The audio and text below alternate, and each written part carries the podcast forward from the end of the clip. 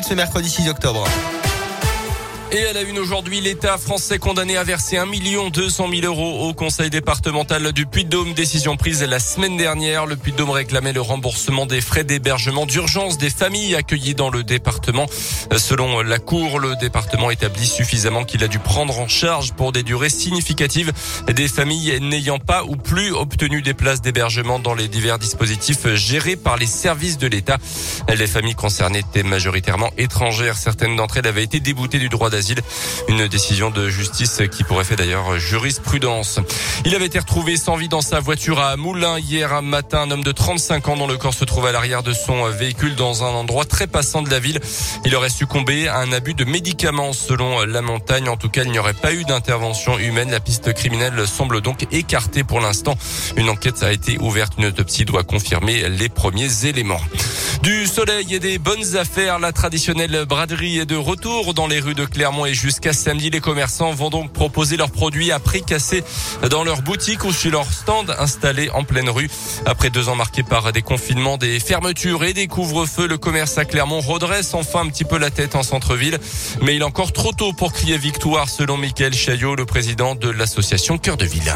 Certains secteurs sont encore euh, pas en alerte mais en décrochage. La restauration a du mal à parfois recruter. Certains magasins ont des problèmes de stock. Ben moi, je sais bien que dans le linge de maison, euh, on a des problèmes de stock, de livraison. Le moral, il est là, mais encore de dire qu'on est sorti d'affaires, non, puisqu'en fait, après, il faut malgré tout faire euh, les fêtes. Surconsommation sur juin, juillet, août. Août, ça commence un peu à diminuer. Après, maintenant, là, on est revenu sur septembre, une, consommation normale ou légèrement en dessous. On a une légère baisse de la fréquentation centre-ville, mais en fait, les, les consommateurs consomment plus. Donc, du coup, en fait, on se retrouve avec un panier moyen plus élevé. La fréquentation du centre-ville à Clermont baisse, notamment les samedis au moment des manifs contre le pass sanitaire. Dans le reste de l'actualité, un moment très important aujourd'hui dans le procès des attentats de Paris et Saint-Denis du 13 novembre 2015, avec le début aujourd'hui des témoignages des victimes de l'attaque du Bataclan devant la cour d'assises spéciale de Paris. 90 des 130 victimes avaient trouvé la mort dans la salle de spectacle parisienne ce soir-là. À retenir également ce matin la réaction du pape après la publication hier du rapport fracassant concernant les abus sexuels dans l'église. François exprime son immense chagrin face à l'effroyable réalité Selon ce rapport publié après deux ans et demi d'enquête, plus de 216 000 personnes ont été abusées sexuellement par un membre de l'Église en France depuis 1950. Un chiffre qui a fait l'effet d'une bombe hier, le patron des évêques de France évoquant notamment sa honte et son effroi.